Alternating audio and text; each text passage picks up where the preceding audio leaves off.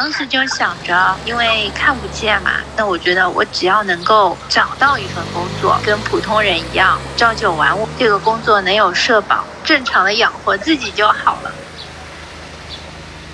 就跟你平时怎么跟你自己的新认识的同事、同学相处，你是怎么样的，你就怎么样就好了。不管是普通人啊，还是说，哎，你去跟一个残障的人士去相处，很多相处啊，或者说感觉上面的东西哦，对方他其实是能感受得到的。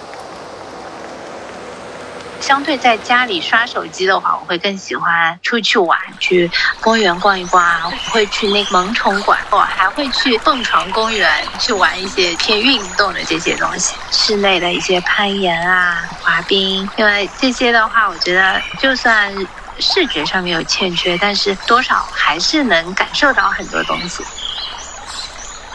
就跟你们感冒、好发烧是一样的，只是眼睛哎，他生病了。不一样的是，感冒发烧你们会好，但是因为眼睛生病了，他好不了，所以他就看不见。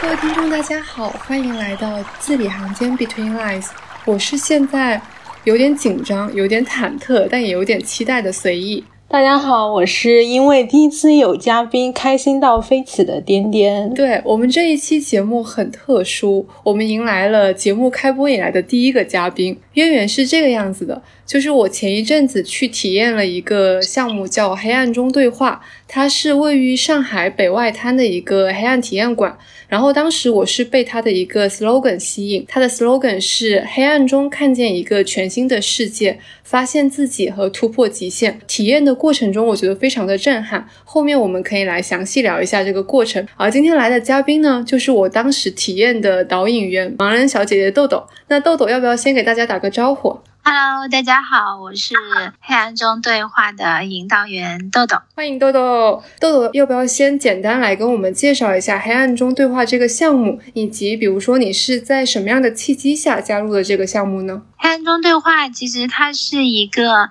就是让大家有在黑暗当中，哎，有一个沉浸式的体验，然后通过各种一些生活啊，各方面的一些场景，让大家可以换一个角度去体验生活，然后可以激发。更多的一些感官，嗯，因为我知道我们这个黑暗中对话的过程大概要持续六十多分钟，然后期间的话都会有不同变换的场景，所以豆豆，你能不能具体的说一说，比如说在期间我们会经历怎样的一个流程呢？它主要就是一些可能会有一些自然的，然后有一些嗯跟大家生活会比较息息相关的，比如说。城市啊，或者说一些剧院，可能也还会有一些类似迷你吧，就是这种。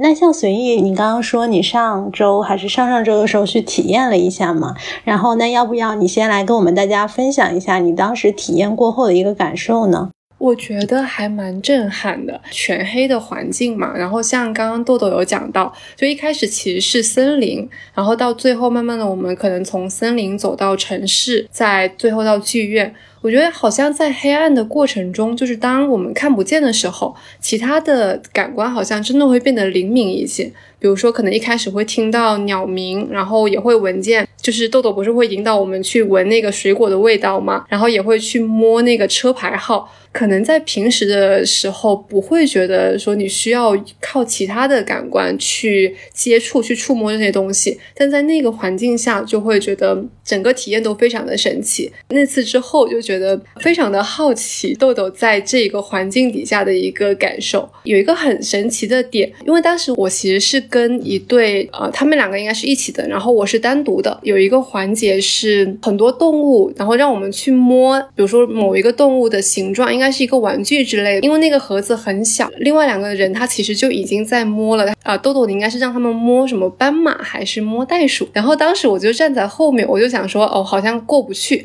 但你就能够准确的找到我，然后把我的手带过去摸那个盒子，在我们都看不见的情况下，你是怎么做到准确的就找到了我？对，就其实有很多来体验的人都会觉得很意外。对，但是因为对我来说，其实。这样的黑暗已经习以为常了嘛？可能平时很多时候我都是会用这些听觉啊，包括说一些别的感官去判断周围的环境，感知周围的一些事物啊和人这样子。嗯，那像豆豆，比如说像刚刚随意说的，呃，他经历过这次体验之后，会觉得非常的震撼。我想你应该在加入黑暗中对话这个项目之后，也会经常听到这样的反馈。能不能说一说你大概是从什么时候加入这个项目的呢？然后当时是为什么会想到要加入这个项目呢？我在这边工作差不多有两年多吧。其实加入这个工作。嗯，其实没有特别伟大的理想。我在这里是做兼职的，也就是自由职业，所以说，嗯，时间弹性会比较大。因为我自己有孩子，那平时因为需要照顾孩子嘛，那就需要有比较大的一个时间上的弹性。然后另外的话。因为我在从事这份工作之前，我是做保健师的，在 IBM 这边，但是那个它是一个一到五的一个全职，然后不管是从时间或者说收入上来说，都不是很合适。那所以后来我就离开了嘛。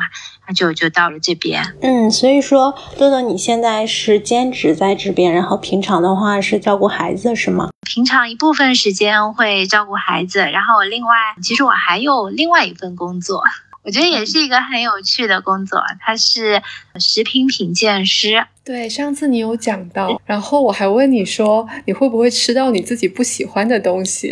对，就因为它那个的话，吃的东西可能。嗯，会很多嘛，就不管可能有的时候是一些哎泡面啊，或者说一些汤底啊，有的时候可能会是哎酸奶或者是纯牛奶、饼干，就各种各样东西都会有。我想问一个问题，就是比如说像我们视障人群的话，确实是会因为他可能看不见，所以别的感官会更加灵敏一些。这个传闻是真的是吗？我觉得多少就应该会敏感一些，但是。不至于敏感到可以不需要培训就去从事一份，呃，很专业的工作。就敏感一些的话，其实是因为说，可能普通的人他一般，哎，他会把百分之一八十以上的注意力去放在一些视觉上面。但是因为对盲人来说，因为视觉他用不到了，那就会很自然的去把这些注意力去放在别的感官上面，所以。就可能大家就会觉得，哎，好像比普通人要敏感。但是从事这个工作的话，嗯，在入职之前，他会有一个比较密集的一个长期的培训的，然后他会有考核。就只是凭我自己那个呃灵敏一点点的嗅觉或者味觉，其实是做不到的。就是食品品鉴师会有培训，然后黑暗中对话他也会有培训，对吗？对，都是在单位内部，他就把招来的一些新人会进行一段时间的培训。那豆豆，你能不能说一说，像在黑暗中对话这一个项目之中，你们培训过程中会比较讲究，要注意一些什么呢？一个肯定是对场地的熟悉嘛，对不对？就像有很多体验的人就会说：“哎，我觉得你在里面走也没有拿手杖，为什么走得很快，比我们还要快？你怎么会知道哪里要下台阶了？啊，哪里有个坑？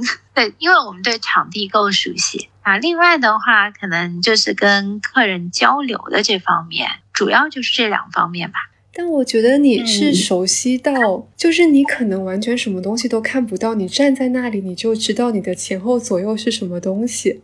我觉得这是一项真的好厉害的技能。就因为其实体验馆本身那环境，在我可能可以所在的所有的这些各种各样的一些环境里面的话，它其实是属于很安全的。嗯，因为它没有什么突发的路况。嗯，也不太会有一些，比如说车啊，移动的东西嘛。我唯一要注意的就是体验者，但体验者的话，因为我经常会去跟他们有互动，嗯，大家会用声音来回应我，然后就可以判断他们的位置。而且一般来说，体验者其实因为看不到了，那他不会说我走的特别快。对，我们都走的特别慢，因为每迈一步都不知道你脚踏出去能够站到的是什么地方，所以真的走的特别特别的慢。所以。都会很谨慎，对不对？对。我在网上有看到很多体验者的反馈，说那个体验馆的场馆里面真的特别黑，而且不是那种晚上拉起窗帘的黑，而是真的什么都看不到的黑。是不是一下子就会有非常强烈的不安感？是的，就是刚进去的时候，我觉得是的。然后，而且包括刚进去听豆豆的声音，好像也觉得很远，就抓不住那个方向。虽然豆豆一直在说跟着我的声音走，但那个时候那个声音好像也是我们没有办法判断方向的。越到后面才会越加熟悉那个声音的方向。我觉得这个好像也是有一点点像类似于训练的过程，就慢慢去适应那个环境，然后慢慢去跟着你的声音去走。对，其实大部分体验的这些游客，他们都会说，刚进来的时候他会有点焦虑，或者有一些人甚至他会觉得，哎，我我有点晕，或者心跳很快，很不舒服。但是百分之九十以上的人经历过这么嗯十几分钟，可能他也就哎完全适应了，就那些不舒服的症状都会没有。我觉得这个项目有一点还挺神奇的，就是它里面做到了很多的场景。开始说有水的时候，我还挺吃惊的。在一个室内的场景里面，真的有水，还要通过去坐船到另外一一边，所以其实那个场景还挺大的，对不对？就我们因为那天随意体验的是一部分的场地嘛，差不多总共的话，我们因为还有一部分是针对团体开放的。所以就整个的差不多有几百平吧。豆豆其实参加这个项目，你刚刚讲到也大概有两年了嘛？那你有没有就是遇到印象特别深刻的人或者是事情呢？会有，当然其实大部分的体验呢，客人他可能会好奇的点大同小异。盲人哎，最困难的事情是什么？或者说有听到说我完全看不见，那就会说哎，那你怎么出门？还有一些会关心导盲犬。还有就业，包括平时怎么娱乐，让我印象比较深的，哎，那个客人其实他问的问题从头到尾都很消极，真的是让我印象很深。他听到说，哦，原来我是看不见的，我而且又是全盲，然后他就问我说，哎，那你会不会觉得活着很没意思？我刚开始我是以为就他可能就是这样随便说一说，因为我说的是因为觉得看不见，就是没有更多的事情可做才没意思嘛。他反馈给我说不是的，那我说为什么没意思？他说因为看不见了，所以从小呃你父母也不喜欢你，长大了说你同学啊朋友呃可能对你也不好，再长大了到工作了，然后你也找不到一个好的工作。然后你觉得社会上的人对你也不友好，然后这个时候我就感觉到这个人他本身就是那种很怎么说很很消沉的一个状态。其实我我是有试图想要去影响他，但是好像没有成功。那一直到最后离开的时候，我感觉好像他还是很消沉，经常就是时不时聊聊聊，他就转到说，哎，如果看不到了，那就会就好像。很没有意思，甚至于会觉得很厌世。嗯，他问我说：“哎，那你在路上走，有没有碰到过有人说故意来撞我一下，还是说故意来可能绊我一下？因为当时其实他对面也是有别的客人一起来的哦。当时别的客人也很惊讶，说为什么会有这样的人？”所以那个时候，我也觉得好像呃挺迷茫的，因为说实在的，我其实从来没有碰到过这样，就在在路上，因为我其实自己在路上一个人走有蛮多年了，我差不多上中学的时候就开始一个人出门。好像从来没有碰到过他说的这样的人。嗯，其实我跟随意在之前聊的时候，也比较好奇的一个问题是，我们确实觉得平常在路上会特别少看到盲人一个人在行走。以我自己的经验来说，我感觉我真的只能在盲人按摩馆里面遇到过盲人。但是豆豆，你刚刚说你从中学的时候就开始一个人在路上行走了，所以我就想问说，你是属于会比较偏向于小众的那一类，还是说这个？问题近两年其实会有所改善呢？我觉得这些年应该会改善一些。当然，就我自己的个性相对来说也是比较就比较外向，然后比较喜欢挑战、比较独立的这种个性哦。就刚才说到说很少在路上会看到盲人，我觉得有很多原因。一方面，比如说就业嘛，那本身因为对于盲人来说，他可能可以从事的一些工作，哎，就不太多。这个不太多，其实原因也有很多，比如说，嗯，有很多的企业，他可能对这个群体没有什么太多的认知，所以他会有有一些认知上面的偏差，就导致说，哎，不太愿意去招聘这样子，就业的这个机会少了。那的确会有一些盲人，他找不到合适的工作嘛，那就觉得说，哎，算了，那我也就不去到处奔波了，那我就在在家里，而且就不需要上班的话，的确出门的机会就会少很多，这个是一方面。然后另外的话，我觉得跟那个。本身一个硬件的一个建设，也就是城市建设嘛，应该也会有一些关系。就好比说，哎，盲道它其实并不太规范，很多时候盲道上会有很多杂物啊，那个盲道它可能当中，哎，它会莫名其妙的中断，所以就导致说出门的话，就相对普通人来说会更加吃力一些。包括还有红绿灯，在我们体验馆的话，哎，我们可以听到那个。过街红绿灯的声音，但是其实在上海很多时候一般是就听不到的，因为它都没有。但上海有一些，它可能有还会讲话，说绿灯请通行，但这个覆盖面比较小。对，就算是这个，我就比如说您已越线啊，嗯，还有什么绿灯通行这个提示，其实就我们观察一下，你就会发现，它基本上都是在一些，比如说陆家嘴啊。或者说淮海路啊，就是在一些市中心商业区这种地方。但其实这些地方可能它更多的都是一些旅游休闲的人，它并不是说普通的一些人，对他会上班或者说我居住经常出现的一些地方。这样讲确实是，哎，比如说我现在上班的地方，然后我的红绿灯也是完全没有声音的，它好像是在游客区反而有声音，然后在居民区反而就没有这个声音的引导了，的确会不太方便。然后还有好比哦，像公交车，那在上海的话，公交车进站它是没有播报的，也就是如果说我不去利用一些设备的话，那我根本不会知道现在来的是什么车。你刚刚说利用一些设备，那你在坐公交的时候是怎么实现的呢？手机呀。哦，他会马上告诉你说公交到了吗？不会用上海公交那个 A P P 去查看这个车大概还有多久，车来了不会说的，所以有的时候就会出现这样一个问题，比如说还有几辆车它同时到站了，对，那我坐的车又在比较后面，我就很容易会错过它，所以就基于这些就业啊，包括一些硬件的这些建设啊，各种各样的一些。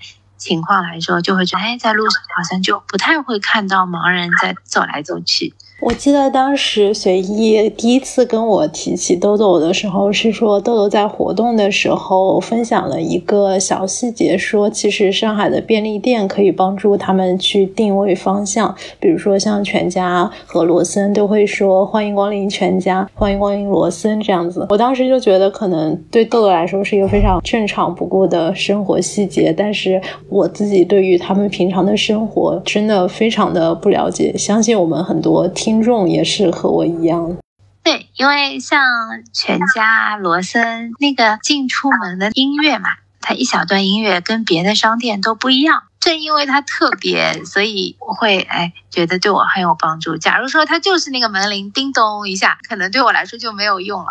应该要那种，就是每一家店它都应该有一种特殊的音乐，这样比较好。这太难了，因为我在北京，北京不是出了名的便利店荒漠吗？当时听到的时候就想说，北京的盲人可能就失去了这个有力的助手，没有办法通过便利店来分辨方向了。一种参照物是吧？想问一下，像你刚刚说，可能由于种种的原因嘛，人他没有办法有一个很好的就业机会，所以我就想问问，像你现在工作的黑暗中对话这个项目和这个团队，还有包括你在从事食品品鉴师的这个团队，大概是一个怎样的规模呢？然后其中会有很多的小伙伴，他们是和你一样，就是视障这样的情况吗？黑暗中对话大部分。都是视障者，差不多我们全职和兼职加起来的话，可能有将近二十个人。他也会有一些健视的，就视力健全的一些同事，那主要是负责一些运营啊、推广啊这些工作。啊，食品品鉴就我们只是他们下面的一个小的部门，大部分的一些员工都是就普通人。其实这个企业，因为它是一个外企嘛，最早是因为说他们在新加坡啊，还有一些别的国家有这些盲人去从事这个工作，所以他们就想到说，在大陆这边也可以尝试一下。就找一些盲人来承担这一部分的一个项目。你还记不记得你吃过最奇怪的东西是什么？最奇怪的东西，嗯，其实总体的类型。都还是挺比较常规的，就是以这种方便速食或者饮料、零食为主。根据客户订单的需求，我们去做。比如说，就像百事，他做了一个饮料啊，市场反响特别好。那可能娃哈哈他想改进他的某一款产品，或者他想研发一款新的产品，然后以他们这个。百事的产品为标准，他们可能就会把这个东西拿过来，让我们去做比较，可能会让两个产品做得更接近，或者说是他们自己希望说，哎，我我这个产品希望某一种口味会比较突出，就每一个企业它这个订单的要求是不太一样。那其实是不是，比如说，如果我们都喝酸奶？但是你会有一定的标准来衡量，说这个酸奶是，比如说什么粘稠度是多少，然后它的口味是偏什么，就它会有一个很明确的标准，然后让你去衡量这个东西。应该说是会的，因为我们其实在培训的时候，他会拿出各种各样的一个味道的标样，然后让我们去记忆，就去把它一一对应嘛，就像。刚才我们说到酸奶，那可能我喝酸奶的时候，我会发现，哎，这个酸奶它是偏牛奶味的，但是另外一款酸奶虽然它也是酸奶，但是它是偏奶油味的。然后第三款可能它是偏黄油味的，就我能感觉到它其中会有一点差异。觉得好难呀，我听你描述我都觉得没差。其实就是一个，就在一个比较长的时间里面嘛，他经过反复的这个培训，然后练习，就去反复记忆，然后形成一种类似于条件反射这样。但是我听说豆豆，你之前其实是学法学专业的，是吗？嗯，是的，之前上大学的时候是在上海师大，然后学的是法学。感觉从法学，然后又到保健师，然后又到食品品鉴师，再到黑暗中对话的这个导赏员，感觉跨度真的非常大。你能不能介绍一下你这个？互相之间都没什么关系，对不对？对对对。大学其实是这样，我们当时虽然可以上普通的高校，然后也可以跟视力健全的同学同班啊一起上课，但是专业的话，我们是没得选的。因为学校它是为了说便于管理嘛，那我们到了这个分数线，他就给我们统筹到同一个专业里面。所以那一年学校统筹的是法学。我其实拿到录取通知书的时候，说实在的，我其实挺郁闷的，因为我不太喜欢这种政治啊，不是很喜欢这一类东西。虽然说好像法学专业，其实在上师大好像还算不错。因为我之前看到说，其实上师大好像在特殊教育、盲人受教育这方面，它其实走的还比较前面。应该是二零零二年的时候，上海市盲童学校的四名高三的应届生，他们就被批准去参加高考，然后他们就是进入了这个上师大。当时应该是学的外语学院，他们好像也是当时内地首批的盲人本科学生。听到你豆豆你刚刚说的时候，我还挺诧异的，因为我看到。到说他们现在的专业已经拓展到了什么英语啊、法学啊，还有应用心理学这样。所以说，其实实际上它只是就每年会开放一个专业这样子，是吗？嗯，对，它基本上每一年的专业都是学校统筹的。当时零二年的时候，他们就是英语专业，后来有过应用心理，有过社工啊，还有过行政管理。上师大可能是。在上海这边最早录取盲人学生的一个高校，后来的话就华师大，它就也开放了。然后华师大现在的话，应该是前几年开始的，它已经可以做到说，我们可以自己选择专业，那只要你分数线到，就可以去读。这样的话，我觉得就会跟自己的兴趣会更加相关一点嘛。哎，那如果你当时可以选择的话，你最想要？对，我也想想问这个问题，对不对？你最想要上的，我自己比较喜欢，比如说偏人文或者社会，嗯，然后包括就是心理学这些东西。所以其实像上师大，它也有那个社工，还有应用心理学。你如果早一年或晚一年，说不定就有机会轮到那个专业。好可惜啊！啊，是的，这个怎么说，这就也有运气的成分。哎，那有没有人就是为了上自己心仪的专业，比如说延毕一年的？应该没有，因为你不确定他明年开的是什么专业，因为他不会事先公布，就好不合理哦。就学校的话，他可能也是有他的难处嘛，因为他可能会觉得说，如果说像我们当时一共是五个盲人，如果说五个人他可能分散在五个。不同的专业里面，就大家可能在管理啊各方面的话，就可能会比较难。比如说在同一专业，那学校扫描出来的课本就一起给到大家存到电脑里面就可以。那像你刚刚说，你们当时那一集是有五个同学，现在你们还会有联系吗？你知道他们都在做什么工作吗？现在？个别同学会有联系，有一个同学他是现在在做网络写手，好酷，对，真的好酷。对，然后他好像写的书跟掌阅啊之类的，好像都有签约。大家平时来往其实还是蛮密切的，挺挺要好的朋友。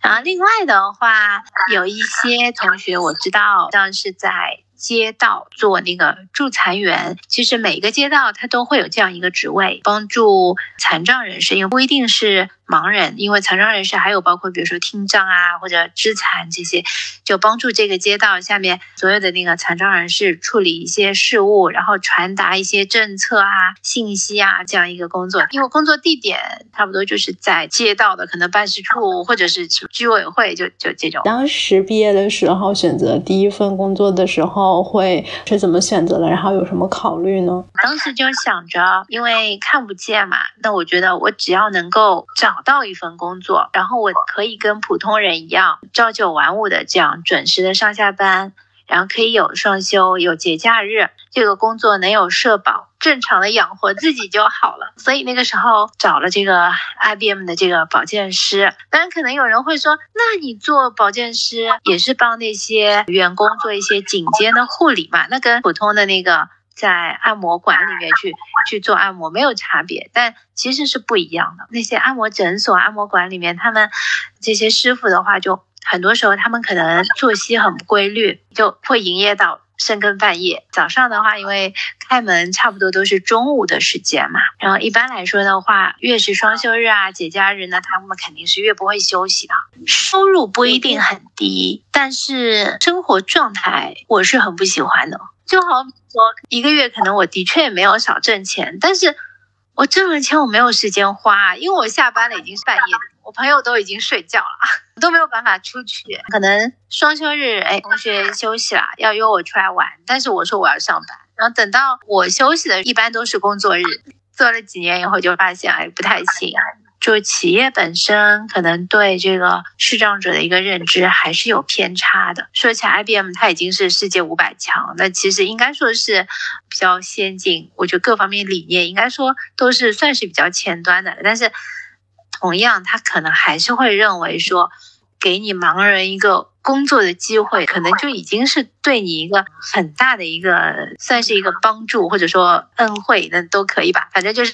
我能给你一个岗位已经很不容易了，至于一些更多的一些待遇，你就没有什么办法去跟他谈。这种态度会不会？在很多企业当中很常见，就像刚刚你讲的，就有一个很奇怪的客人，然后他问你的那些问题，就我在听的时候，我也会觉得他是一种先入为主，他有他自己的一套，他就觉得说呃很消极，然后他还是会试图去影响你，然后跟企业其实也有点类似，有点高高在上的那种感觉。我自己想象了一下，就如果遇到这种情况，会不会还是会比较在意这些看法？我觉得看，就是如果是企业的话，如果说他双方待遇能够达成一致，可以统一，那 OK，我其实我也随便你怎么看我啦。那我只要工作环境和待遇可以接受都可以。如果是个人的话，大不了不跟你来往就是了。对，我觉得这个特别 因为因为这样的人你相处起来会很不舒服，对不对？我自己的一个感觉是，现在绝大部分的人他可能有一个希望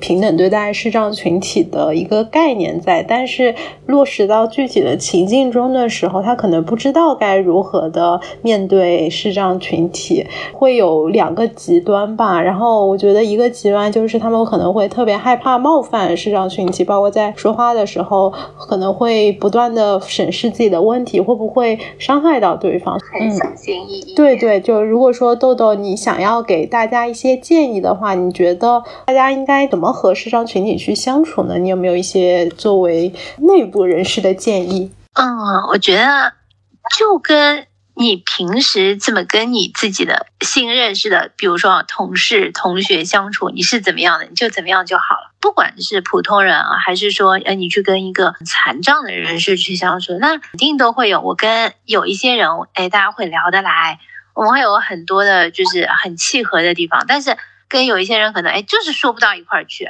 就能说的，大家就在一块儿多玩一玩，然后可以也可以多聊一聊。真的聊不到一块去的话，也不用强求啊，也不需要说哎特别小心，因为看不到，哎对方可能看不见，哎我我如果说跟他距离比较远，会不会伤害到他？但就我觉得这个怎么说，很多相处啊，或者说感觉上面的东西哦，对方他其实是能感受得到的。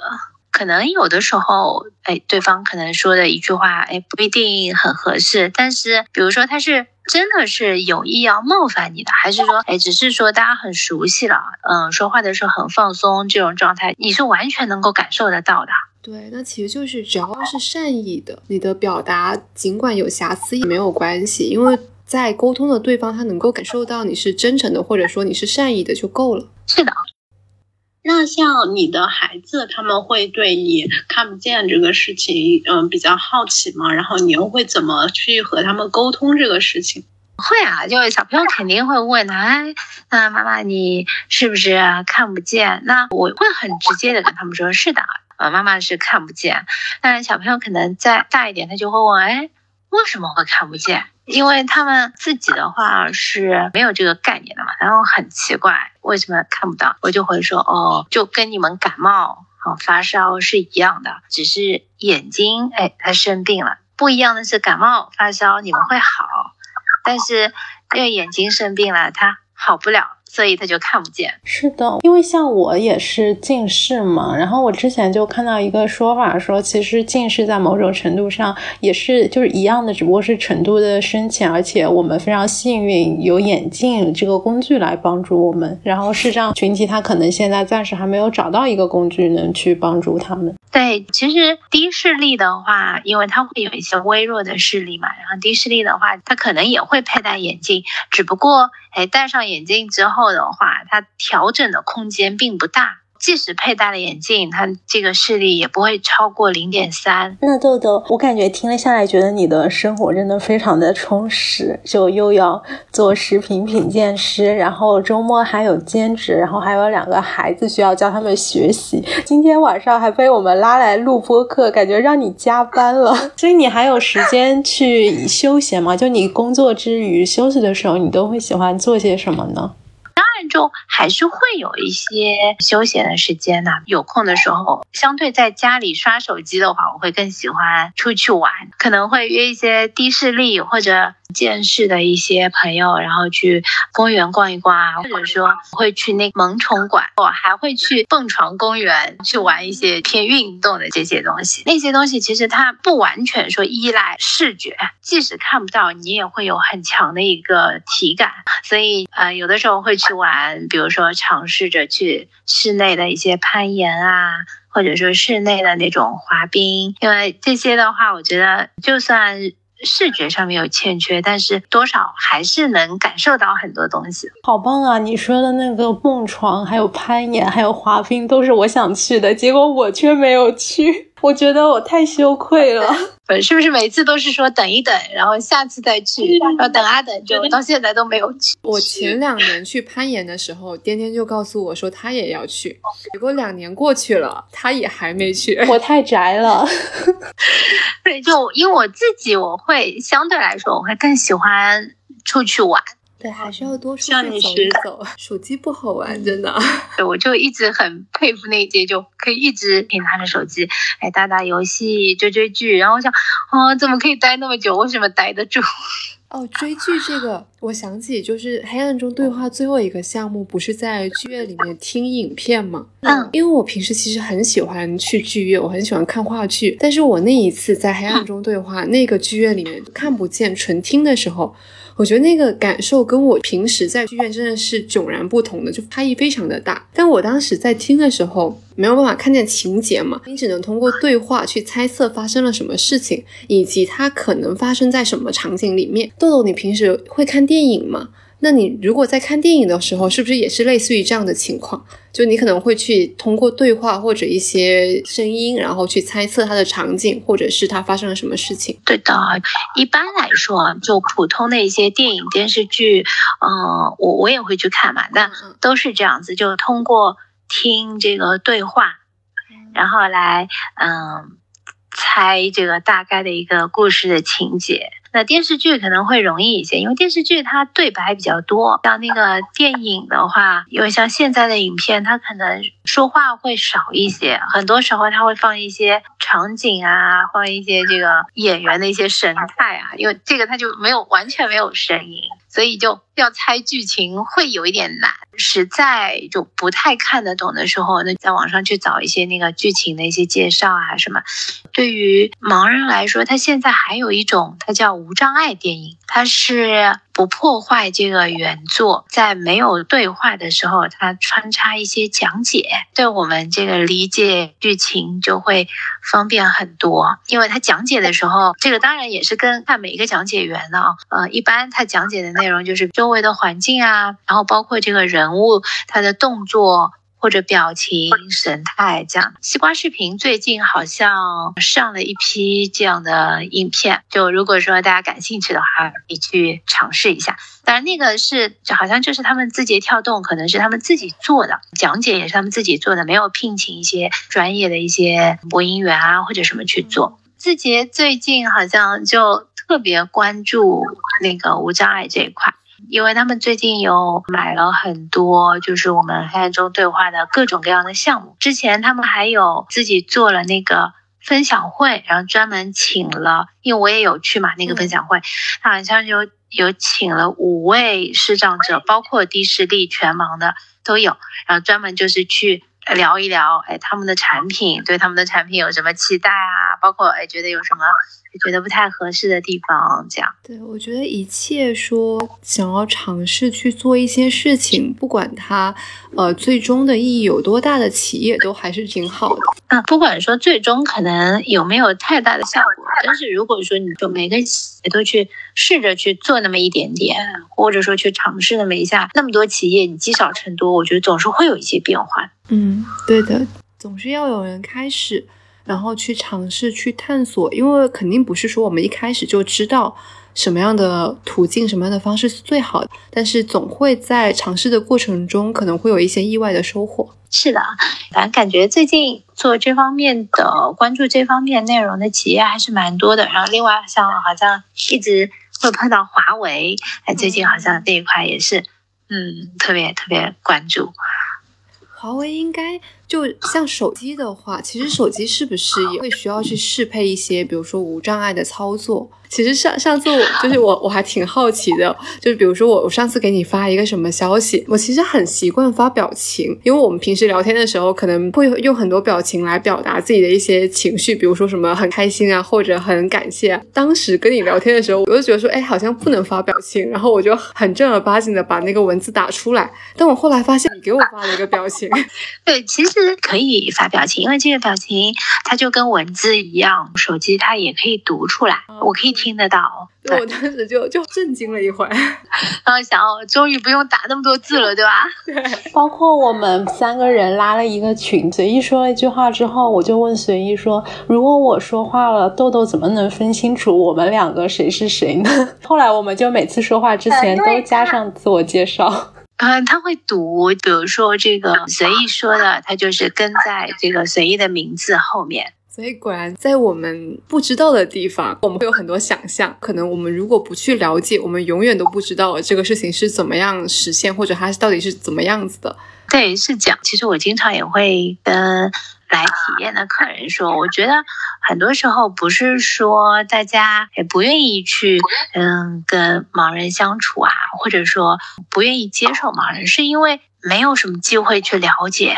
所以我觉得黑暗中对项目确实它提供了这样一个机会，或者说我们在黑暗中去体会，在黑暗中去对话。我觉得它这个项目提供了这样的一个场景和这样一个契机，让我们更加的去了解视障的这个群体。嗯，我觉得是这样，就因为的确是有很多人哎聊完了，他会哦，原来你们跟我们哎生活是一样的，嗯，没有太大的差异。有那么一些体验者叫呃。觉得哎，可能跟某一个引导员很聊得来呢，最后就加了微信，然后成为朋友。这不就是我吗？是的。当时随意去加你微信的时候，你是什么感受？有没有觉得他很奇怪吗？说这个人为什么要来找我录个播客？没有啊，我觉得这个很正常啊。我之前我还碰到过有有女生失恋了。到我我们这里来疗愈的，他其实要比我应该说还是要小一些的，小蛮多的吧。然后他就突然觉得啊，好像我这个小姐姐说的话还是蛮有道理的。然后他 我要加你微信，然后我我们就加了微信。然后哎，他真的那段时间经常就会找我聊，但后来好了，应该是好了，走出来了。对我其实是找了个借口，因为当时我们聊完之后出来的时候，我当时就很想跟你说话，但是呢，你们的工作人员一直。在催着说你有下一场，对，你是双休日来的是吧？对对，因为双休日的话人就会特别多，然后有的时候结束了就马上可能就要接下面的客人。对，然后他就说你们往外面走，豆豆要去接下一班了，然后我就都没有契机可以加一个微信。嗯，你还是可以的，就加了我们那个客服的那个。对。我还 打听来的，对吧？可太难了。我加完之后，他到第二天才回我的。然后我当时以为我要被拒绝了。然后结果他来说，对，有的时候因为他们不一定就回的那么及时，因为我们其实也挺挺久之前就计划说一直要找邀请一位嘉宾来聊一聊嘛，但是一直都没有想好要找谁，因为是第一位嘉宾，然后又觉得挺重要的，也比较有仪式感，然后就迟迟的拖延至今。但随意跟我说的时候，我们当时就说啊，我们的第一个嘉宾一定是他，一定要把他邀请过来。对啊，那我我觉得实在。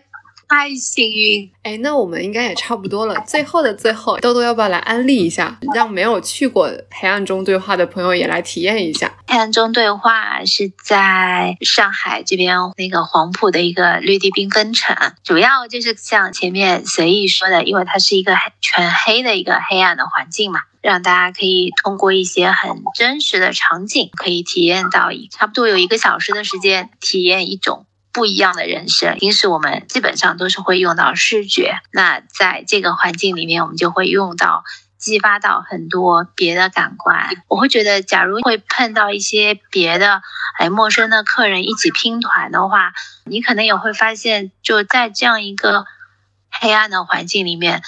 你跟陌生人之间的距离，他会不自觉的就会拉近，啊，大家的信任感就会增强，感觉还是会有很多新的发现。我知道我们在黑暗中对话，其实在深圳和成都也有体验馆，是不是？啊，是的，我们在成都有体验馆，然后深圳的话，现在暂时啊，因为他在找新的场所。所以那个暂时可能对散客的话就没有了，我们就成都啊那边的小伙伴可以去成都馆体验。羡慕，希望早日开到北京来。好，到时候来北京的时候可以找你玩。其实我们那个开中对话经常会有到北京出差，那你快去找他。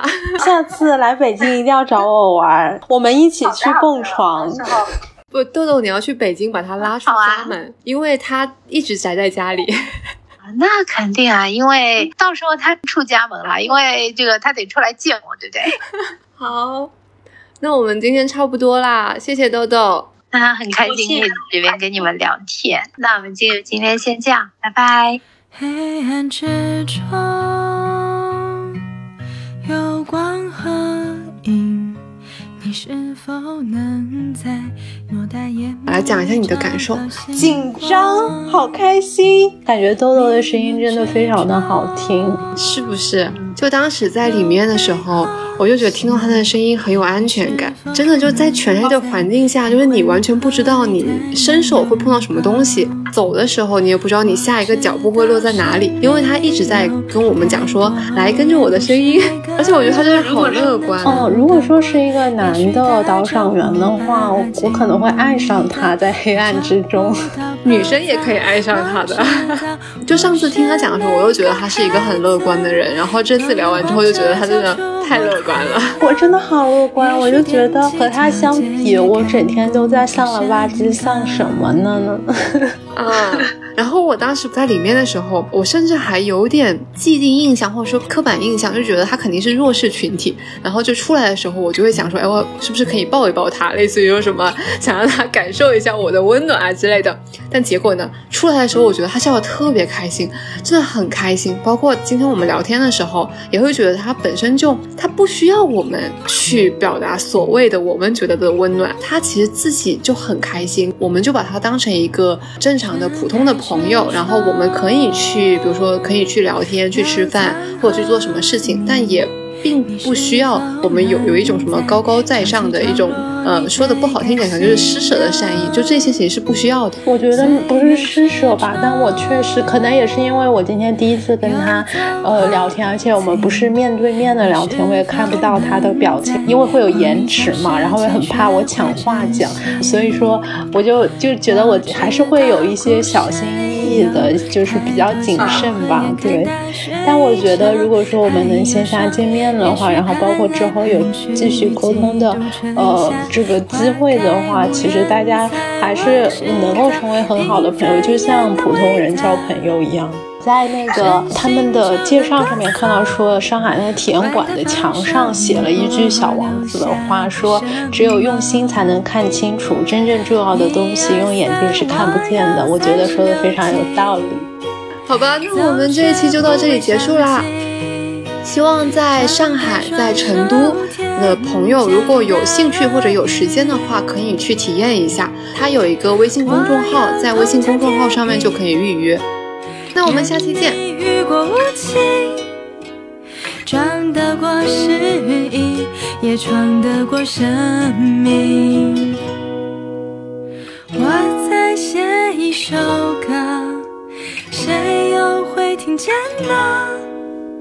一切都要继续，太阳每天都会升起，就算它不照亮，你可以照亮自己。